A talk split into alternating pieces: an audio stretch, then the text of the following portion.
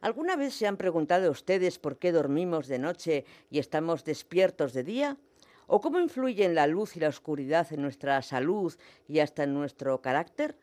Buscamos una respuesta más amplia con nuestra invitada. Mariana Astiz lidera el Laboratorio de Fisiología Circadiana como investigadora de Ikerbasque dentro del Centro Vasco de Neurociencias Achúcarro. Ella se doctoró en bioquímica en Argentina, realizó su primera estancia postdoctoral en el Instituto Cajal en Madrid y posteriormente se incorporó al Instituto de Neurobiología de la Universidad de Lübeck en Alemania. Y desde 2022 la tenemos con nosotros, como decíamos. Egunon, Mariana. Eh, Egunon, Marisa, muchas gracias por, por invitarme y por la presentación. En primer lugar, ¿qué es el reloj circadiano? ¿Para qué sirve y dónde se encuentra? Bueno, el reloj circadiano, estoy segura que todos eh, han, han, escuchado hablar de él. Eh, es un, eh, está en el cerebro, en una región del hipotálamo, que es eh, la parte del cerebro que se encarga de nuestra interacción con el ambiente externo e interno. Es el que integra el, lo externo con lo interno.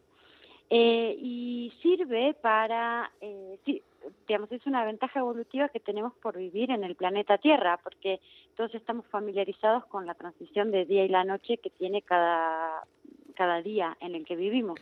Eso es porque la Tierra gira alrededor de su eje eh, y eso ocurre de manera recurrente. Entonces, todos los organismos de la Tierra han desarrollado como ventaja adaptativa un sistema que permite anticipar esos cambios. Como todos los días ocurren más o menos a la misma hora, el, el sistema los anticipa y de esa manera prepara nuestra fisiología para poder estar listos para empezar el día o listos para irnos a dormir por la noche. O sea que eso afecta a todos los seres vivos, incluso a las células. A todos los seres vivos, todos los organismos en la Tierra, desde organismos eh, unicelulares como la cianobacteria, por ejemplo, o organismos multicelulares como eh, las plantas o los, o los, humanos o los animales. Eh, y cada una de las células que componen los organismos multicelulares, como podemos, puede ser un humano, todo, cada una tiene su reloj molecular. Bueno, bueno, bueno. Eh, entonces, eh, todos los tenemos, porque al final nos sirve mucho para poder sobrevivir en el ambiente que nos proporciona el planeta Tierra.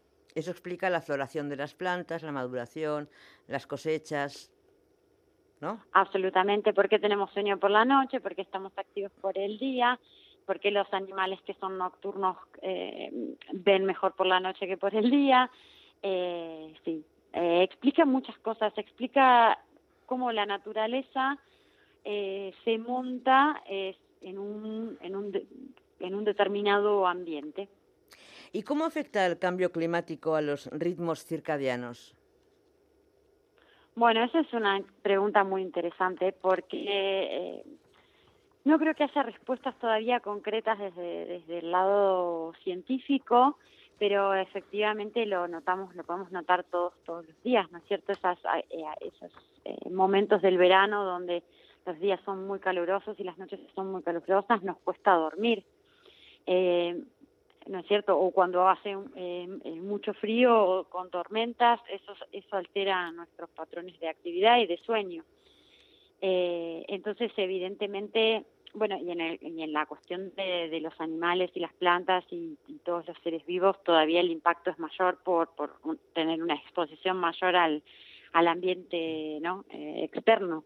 Sí, por ejemplo, eh, el, eh, las plantas florecen antes. Eso es una cosa que observamos todo el mundo, ¿no? Desde que estamos inmersos en el cambio climático, ya en febrero o finales de enero empiezan a florecer las plantas que antes lo hacían en marzo. Sí, sí, bueno, también eso responde a, a, a otro ciclo, que es el ciclo eh, circanual, o el, o el ciclo eh, de, de, estaciones. Sí, pero está, acá, pero está acá, relacionado con el ciclo circadiano, las estaciones.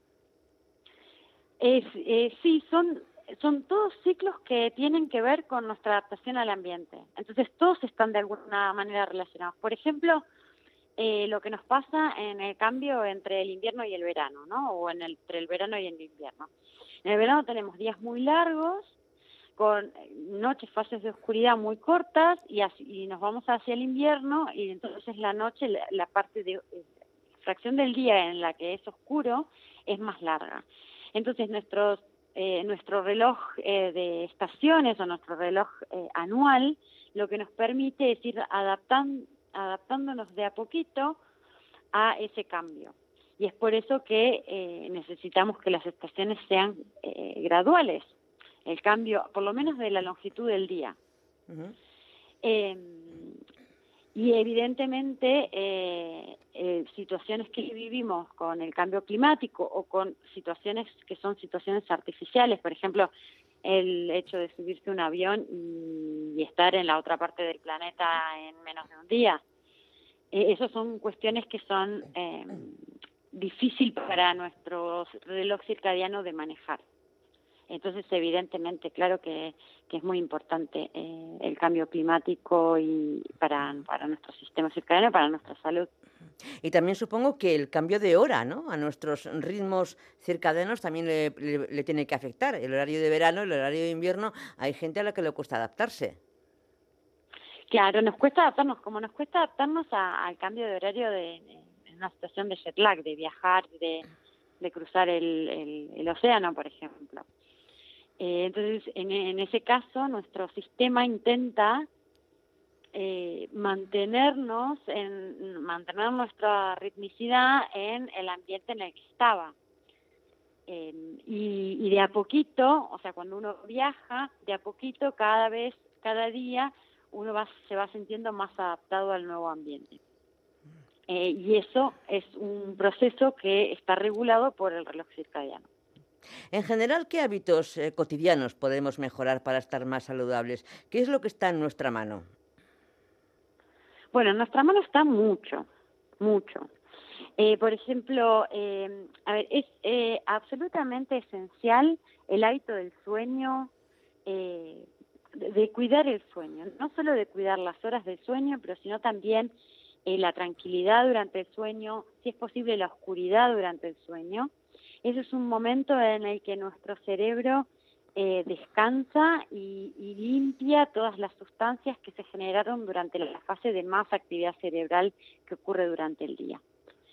Em, entonces, mantener el sueño es importantísimo. Eh, cada vez más vemos eh, personas que tienen problemas de sueño, que duermen entrecortado, está relacionado con la exposición a la luz por la noche, está relacionado con situaciones de estrés, situaciones de ansiedad, eh, pero tenemos que intentar que eh, esa, esa, ese sueño sea lo más cuidado posible. Y luego, por supuesto, la, alimentación.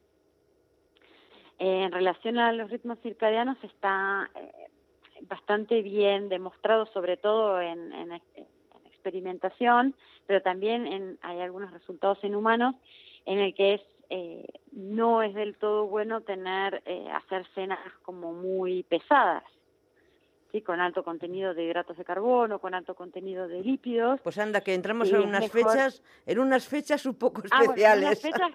pero bueno, en enero empezamos, en enero empezamos. sí, sí, sí, entramos en unas fechas en las que estas recomendaciones, bueno, las dejamos para el año que viene como promesa de, buenos hábitos de salud el año que viene. Propósito de enmienda. Eh, Mariana, ¿qué le pasa al reloj a lo largo de la vida? Bueno, eh, esa es una pregunta muy interesante que todavía no está del todo, eh, no tiene eh, todavía del todo una respuesta. Pero lo que ocurre un poco es que como es un sistema muy complejo que tiene el cerebro como regulador de los ritmos, pero a su vez todo el cuerpo tiene que responder a, esa, a, esa, a esas señales que le manda el cerebro, es un sistema que lleva un tiempo para madurar. Y esa maduración, por ejemplo, en el caso de un bebé o de, un embrión, de un feto, de un, bebé en gestación, ocurre de manera gradual. Y ocurre dependiente de eh, las de cómo se encuentra la ritmicidad circadiana de la mamá eh, durante el embarazo y luego. Entonces, en ese en ese periodo de la vida el reloj tiene como cierta flexibilidad y cierta capacidad de responder a los estímulos. Luego, eh, después de más o menos la adolescencia y la adultez, ese reloj es robusto, es capaz de eh, sincronizar mejor nuestras funciones y, entonces ahí es cuando somos como eh, más activos y, tenemos nuestras mejores este, épocas de sueño. Y luego en, la adultez más, más avanzada, esos ritmos se vuelven a, a, volver más, eh, más frágiles y es más fácil que se desincronicen. Es más fácil tener, eh, dormir menos, tener eh, más, un sueño más fragmentario y entonces em, esos, esos ritmos como que se vuelven un poco a desincronizar.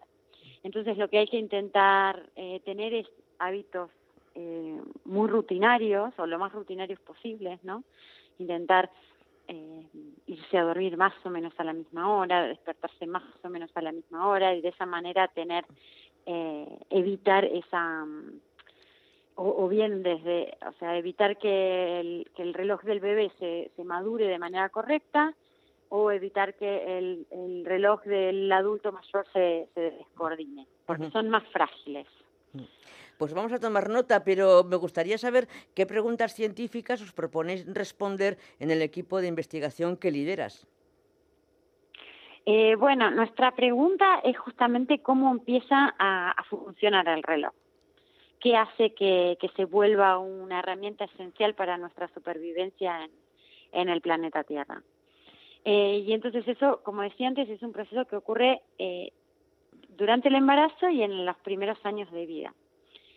Eh, y es un proceso muy interesante eh, del cual se sabe muy poco. Entonces, lo que intentamos hacer en el laboratorio es tratar de, a través de modelos eh, celulares, modelos animales y de observación en estudios en humanos, tratar de entender cómo y cuándo empieza a funcionar y cuál es ese ambiente que tiene que, que, que requiere de la mamá eh, durante el embarazo y después para realmente generar un, reloj robusto y, que nos ayude a, que nuestra, nuestro cuerpo y nuestra salud sea lo mejor posible a lo largo del resto de nuestra vida. Mm. Queriendo conocer un, poquito más el, objetivo. Queriendo, conocer un poquito más eh, eh, el área en la que trabajáis, me gustaría saber cómo está formado ese equipo del que formas parte.